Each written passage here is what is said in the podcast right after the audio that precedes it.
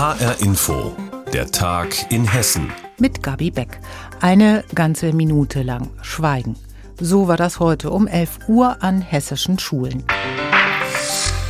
Zum Bekenntnis für Frieden und Freiheit, aufgefordert von Kultusminister Alexander Lorz, denn die hessischen Schulen haben in diesen Tagen eine ganz besonders schwierige Aufgabe, nämlich Kinder und Jugendliche mit Fragen zum Ukraine-Krieg nicht alleine zu lassen. Doch wie kann man damit umgehen, zum Beispiel am Goethe-Gymnasium in Bensheim? Kurz vor elf heute Morgen richtet sich Schulleiter Jürgen Mescher mit einer Durchsage an die Schüler des Goethe-Gymnasiums Bensheim. Liebe Schülerinnen und Schüler, wir alle sind fassungslos angesichts des grausamen Krieges, den Präsident Putin gegen die Ukraine angeordnet hat. Der hessische Kultusminister Alexander Lorz bittet euch heute um Teilnahme an einer Schweigeminute als Ausdruck unserer Anteilnahme und unseres Mitgefühls mit dem ukrainischen Volk und allen, die unter dem Krieg zu leiden haben. Was folgt, ist Stille. Manche der Schüler haben die gefalteten Hände auf den Tisch gelegt, andere schauen betroffen nach unten. Erst nach einer Minute kommt wieder Bewegung auf. Die 18-jährige Tonia findet die Schweigeminute ein wichtiges Zeichen. Ich habe auch schon letzte Woche darüber nachgedacht, ob jetzt was passiert, ob von den Schulen was kommt, weil da eben das noch nicht so ein ganz großes Thema war und ich gerade auch von jüngeren Schülern gehört habe, dass die da noch nicht so intensiv drüber geredet haben und ich habe quasi nur so ein bisschen darauf gewartet, dass jetzt was passiert und bin sehr froh, dass jetzt eben genau sowas gemacht wird. Denn auch wenn die Schulen im Kreis Bergstraße in den vergangenen Tagen zu hatten, der Krieg in der Ukraine geht weiter und täglich strömen strömen Bilder, Texte und Videos auf die Jugendlichen ein, erzählen sie. Das ist schwer auszuhalten, so Josephine Kraus. Gestern war bei mir auch ein Punkt, wo wirklich eins nach dem anderen Video auf meinen Seiten waren und ich einfach mein Handy weglegen musste, weil es so grausam war, das alles so zu sehen und sich das vorzustellen, dass das wirklich gerade in dem Moment passiert. Ihr Mitschüler Otto dagegen versucht sich gezielt mit den Videos zu konfrontieren. Ich glaube, die Videos sind äh, schrecklich, aber ich tue nichts dagegen, mich davor zu schützen weil ich glaube, dass das Wenigste, was ich tun kann, ist, mich zu informieren. Ihr Lehrer Sebastian Kremer hört aufmerksam zu. Er unterrichtet unter anderem Politik und versucht die Schüler bestmöglich durch diese Zeit zu begleiten. Einen Leitfaden gibt es dafür aber nicht, sagt er. Dass jetzt unsere Schüler Videos von der vermeintlichen Front sehen, äh, das ist ja auch was, was ganz Neues. Deshalb ist es, glaube ich, schon auch unsere Aufgabe, da nochmal genau hinzuschauen. Selbst in der Abiturvorbereitung muss dafür Zeit in der Schule sein, sagen die Schüler. Und obwohl Laura Müller auch zu Hause die Nachrichten verfolgt, ist sie froh über den Austausch an der Schule. Wenn man das nochmal von einer Person erklärt bekommt oder nochmal vom Lehrer, der irgendwie eine andere Sichtweise hat und das ja auch nochmal eine andere Generation ist, dann bekommt man halt auch andere Sichtweisen mit. Gelila Bekele beschäftigt gerade am meisten der Gedanke an die vielen Menschen auf der Flucht, erzählt sie. Man muss auch über die Kinder so vor Ort nachdenken. Also beispielsweise Kinder in meinem Alter in der Ukraine, die wurden ja auch nicht vorbereitet auf diese Situation.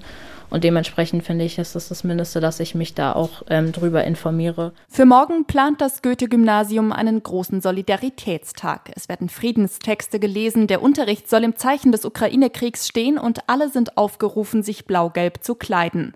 Denn den Schülern ist eines ganz wichtig, zu zeigen, dass ihnen dieser Krieg sehr nahe geht und dass sie ganz genau hinschauen. Anna Vogel über die Schweigeminute wegen des Ukraine-Krieges an vielen hessischen Schulen. Die Flüchtlinge aus der Ukraine sind in Kaldern am Dienstag am frühen Morgen angekommen.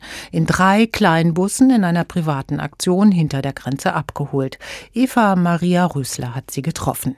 Am Sonntag noch in der Ukraine, heute seit einem Tag in Kaldern im Hotel Solanbrücke im Landkreis Marburg-Biedenkopf in Sicherheit. 21 wild durcheinandergewürfelte Menschen, alle geflohen vor dem Krieg und alle an der polnisch-ukrainischen Grenze eingesammelt, von Irina Seta aus Marburg. Sie ist seit 1999 in Deutschland und ist am Sonntagnachmittag mit drei Kleinbussen aufgebrochen an die Grenze. Angestoßen die ganze Aktion habe ich mit der Hoffnung, dass ich meine Familie hole, aber unterwegs war das klar, dass sie nicht rauskommen. Nur ihre Nichte und deren dreijährige Tochter sind jetzt bei ihr. Bruder, Neffen und ihre Mutter haben es nicht über die Grenze geschafft. Dafür war jetzt aber Platz in den Bussen. Irina muss sich am Bahnhof entscheiden, wer darf noch mit in den Bus ins sichere Deutschland. Und dann stand da irgendwann alleinerziehende Mutter, ihr kennt, ich weiß gar nicht, ein Jahr. Und andere Mutter stand, die hatte zwei Kinder, aber dann habe ich gedacht, okay, die ist mit dem kleinen Kind und ich habe die mit dem kleinen Kind genommen und die andere Mutter stand vor mir und hat geweint, hat mich angeguckt und hat gesagt, warum nehmen Sie sie und nicht mich? Ich habe sie stehen lassen. Die alleinerziehende Mama ist die 31-jährige Kira. Ihr Sohn Assad ist neun Monate alt.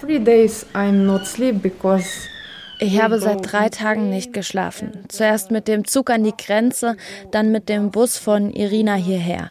Danke an alle Menschen, die mir geholfen haben. Heute habe ich geschlafen und mein kleiner Sohn auch. And my son sleep too. Ich war diese Rettungsaktion hat das Geschwisterpaar Ralf und Michaela Kalabis aus Marburg sprichwörtlich ins Rollen gebracht. Dank ihrer Kontakte waren die Busse, die Fahrer und auch die Unterbringung innerhalb von wenigen Stunden zusammentelefoniert. Aber es ist, es ist auch ein schönes Gefühl, also dieses Baby zu sehen, in diese Babyaugen zu schauen oder auch in die, in die Augen der anderen zu schauen und zu wissen, dass die froh sind, dass die hier sind, dass die dankbar sind. Alles richtig gemacht. Bis Sonntag können die Familien in Kaldern bleiben. Danach werden sie in Wohnungen und in ein Haus in Marburg umsiedeln. Unbürokratisch und praktisch. Und bisher finanziert durch Spenden und private Gelder. Private Rettungsaktion für Ukraine-Flüchtlinge Eva Maria Rösler hat berichtet. Lebensmittel, Decken, Schlafsäcke, Medikamente und vieles mehr. Alles wichtige Hilfsgüter, die die Menschen in der Ukraine und die auf der Flucht vor dem Krieg dringend benötigen. Die Welle der Hilfsbereitschaft für die Menschen in der Ukraine ist auch bei uns in Hessen super groß. Doch sollte man sich auch Gedanken darüber machen, wie man richtig spendet. Also wie geht man vor und was soll man spenden? Besser Geld oder doch Güter und Waren? Andreas Heigen berichtet. Geldspenden, Sachspenden, Unterkünfte, aber auch helfende Hände. Der Bedarf ist groß. In ganz Hessen gibt es zahlreiche Hilfs- und Sammelaktionen für die Ukraine. Aber wie fängt man an, wenn man sich beteiligen will? Erst einmal gilt informieren. Welche Aktion ist sinnvoll und welche Institution ist seriös? Harald Weiß von der Hilfsorganisation Global Aid Network in Gießen erklärt. Also ich denke, man muss ähm, schauen, ist die Organisation vertrauenswürdig, ist sie transparent, arbeitet sie ähm, gut, ist die Organisation auch wirklich vor Ort oder ist es einfach nur eine Fundraising-Organisation? Da wäre ich sehr vorsichtig, weil dann weiß ich nicht so genau, was passiert mit meinen Spenden. Seine Organisation, kurz Gain, in Gießen sammelt unter anderem Lebensmittel, Decken, Matratzen und vor allem Hygieneartikel und fährt sie ins ukrainische Grenzgebiet. Wer einen Karton für die Konvois packen will, sollte beachten, dass der Kasten stabil beschriftet und nicht wie Kraut und Rüben gepackt wurde, sagt Harald Weiß. Denn sonst die müssen wir umpacken, die müssen wir neu sortieren. Ähm, da waren zum Beispiel einzelne Klorollen, die nicht mehr verpackt waren, drin. Ähm, die können wir natürlich nicht versenden, sondern die müssen wir letztlich wegschmeißen. Das ist sehr schade, weil da hat jemand was eingepackt, wollte was Gutes tun und hat aber letztlich sich nicht wirklich überlegt, was er da zusammengepackt hat. Und dann artet eine gute Tat in unnötige Arbeit aus. Der Arbeiter-Samariter-Bund bringt es auch noch einmal auf den Punkt. Ludwig Fröhlich, Landesvorsitzender ASB Hessen. Bei Sachspenden ist das sehr problematisch, weil wir als Empfänger von Sachspenden erstmal damit beschäftigt sind, diese Sachspenden auf ihre Verwendbarkeit hin zu sortieren. Also wenn, dann warten Sie bitte einen konkreten Aufruf ab, zum Beispiel nach Schlafsäcken oder ähnlichem. Es geht also um zielgerichtete Hilfsgüter, damit die Ukrainer das erhalten, was sie dringend brauchen. Der Landesverband des Deutschen Roten Kreuzes in Hessen warnt daher auch vor unkoordinierten Sachspenden und zeigt eine Alternative auf. Gisela Prellwitz vom DRK. So sehr wir begeistert sind von der enormen hessischen Hilfsbereitschaft, bitten wir darum, zunächst von Sachspenden abzusehen und auf konkrete Anforderungen zu warten. Als Deutsches Rotes Kreuz empfehlen wir Geld zu spenden. Eine Geldspende ist grundsätzlich flexibler und effizienter als eine Sachspende. Sie kann vor Ort in der Ukraine da eingesetzt werden, wo sie am dringendsten benötigt wird. Finanzielle Hilfe leisten kann man beispielsweise über das Spendenkonto von Bündnis Entwicklung hilft und Aktion Deutschland hilft. Das Land Hessen hat weitere Institutionen aufgelistet. Hessen hilft Ukraine, so heißt die Internetseite. Also, Sachspenden sollten gut koordiniert sein und von erfahrenen Vereinen und Institutionen organisiert werden. Geldspenden können flexibel eingesetzt werden und können klein oder groß ausfallen. Aber Achtung, prüfen, ob die Institution seriös ist und was mit dem Geld passiert. Nun fragen sich vielleicht auch viele, wie und wo kann ich Wohnraum für Geflüchtete anbieten? Diese Hilfe wird koordiniert von den Städten und Landkreisen.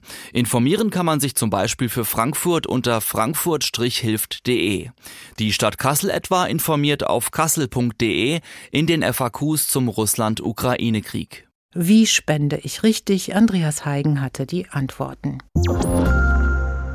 Und nun geht es um Biber. Mit ein paar Tieren im Spessart hat alles angefangen. Inzwischen leben in Hessen aber mehr als 1000 Biber. Allein im dicht besiedelten Rhein-Main-Gebiet sind es wohl mehrere hundert. Das führt immer häufiger zu Konflikten. Ein Beispiel aus dem Kreis Offenbach zeigt, was der Natur gut tut, kann für Anwohner eine ziemliche Plage sein. Wolfgang Hetfleisch. Es sieht ein bisschen wild aus am Unterlauf des Flüsschens Rodau in Mülheim am Main. Das Gras am Ufer steht hoch und hoch ist auch der Wasserpegel. Die Wiesen sind zum Teil überflutet, Bäume sind umgekippt. Der Hauptverantwortliche für all das ist nirgendwo zu sehen, seine Behausung aber schon. Mitten im Überschwemmungsgebiet thront eine Biberburg. Biologe Jörg Nitsch, der im Kreis Offenbach den Fachdienst Umwelt leitet, sieht die Arbeit des pelzigen Bauherrn eigentlich gern. Der Biber ist im besten Sinne des Wortes ein Landschaftsgestalter. Durch diese Dammbaumaßnahmen schafft er Feuchtgebiete, er ergänzt die Renaturierungsmaßnahmen, die wir als Behörden in den letzten Jahren und Jahrzehnten angestoßen haben. Die Vielfalt in der Aue wird erhöht und das hat auch positive Effekte auf viele andere Tierarten. Für die Menschen, die in der Straße an der Hildebrandsmühle zu Hause sind, gilt das nicht. Durch den Damm, den der Biber nah an einer Fußgängerbrücke errichtet hat, werden immer wieder ihre Grundstücke unter Wasser gesetzt. Vor dem Jahreswechsel war es mal wieder besonders arg, berichtet Anwohner Reinhard Raab. Und die Behörden? Abgetaucht, sagt Raab. Das war dann so, dass keiner erreichbar war und wir dann von der Stadt Sandsäcke angeboten bekommen haben, die wir vor unsere Türen legen können, damit das Wasser nicht ins Haus läuft. Biber haben sich fast überall im Rhein-Main-Gebiet breit gemacht. Und immer häufiger macht ihr unstillbarer Drang, Bäche aufzustauen, Konflikte mit Menschen unausweichlich. Auch im Kreis Offenbach, wie Fachmann Jörg Nitsch bestätigt. Wir haben auch Probleme mit einem dauerhaft überstauten Weg, der jetzt gesperrt worden ist in Mainhausen. Wir haben Probleme am Kläranlagenauslauf einer unserer Kommunen. Wir haben ein Problem bei einem Angelgewässer, was direkt an einem Bach liegt, wo jetzt dieses Angelgewässer in Gänsefüßchen droht überzulaufen. Der Biber, der die Nerven der Hausbesitzer an der Rodau strapaziert, hat sich dort vor zweieinhalb bis drei Jahren niedergelassen. Seitdem kämpft Reinhard Raab wie seine Nachbarn mit den Folgen. Wir haben festgestellt 2019, dass bei uns in den Kellern Kristalle sich gebildet haben und leichter Schimmelbeschlag. Wir haben, nachdem es schlimmer wurde, unsere Keller saniert. Wir haben Estrich raus, Zwischenwände raus, Putz abgemacht und haben von einer Spezialfirma für knapp 45.000 Euro den Keller sanieren lassen. Eine Entschädigung vom Land gab es nicht. Die hatte laut Raab das sogenannte Biber-Management des Regierungspräsidiums Darmstadt in Aussicht gestellt. Viel Vertrauen in die Behörden haben die Menschen am Biberrevier, die sich öfters nasse Füße holen, nicht mehr. Jörg Nitsch, der zuständige Mann beim Kreis Offenbach, müht sich dennoch um Ausgleich. Er baut darauf, dass man versucht, durch den Einbau von Röhren oder Rohren in den Biberdamm die angestaute Wasserhöhe so zu reduzieren, dass die Konflikte minimiert werden können. Gerade ist ein neues Rohr dazugekommen, das dritte bringt nichts, sagen die Anwohner, und auch im Mülheimer Rathaus ist die Geduld wohl erschöpft. Jetzt soll es dem streng geschützten Baumeister an den Pelzkragen gehen, natürlich nicht wörtlich, wie Bürgermeister Daniel Tibusek erklärt. Wir haben jetzt, nachdem man nach über zwei Jahren diese Situation nicht wirklich verbessert hat, einen Antrag auf Räumung des äh, Biberdammes gestellt, um ihn zu vergrämen. Dass man ihn versucht, so verträglich wie möglich zu vertreiben, dass er sich gerne auch in Mülheim an anderer Stelle niederlässt, die dann besser funktioniert. Damit der Damm weg kann, müssen das Bibermanagement des Regierungspräsidiums und die untere Naturschutzbehörde beim Landkreis Offenbach zustimmen. Und selbst wenn das klappen sollte, ist das Problem wohl nicht dauerhaft gelöst. Für Experte Jörg Nitsch steht fest, der Vormarsch der Biber im Rhein-Main-Gebiet wird nicht aufzuhalten sein. Zwischen Naturschutz und Plage Biber breiten sich immer weiter aus. Das hat uns Wolfgang Hetfleisch berichtet und das war auch der Tag in Hessen mit Gabi Beck. Mehr Infos aus Hessen immer auch auf hessenschau.de.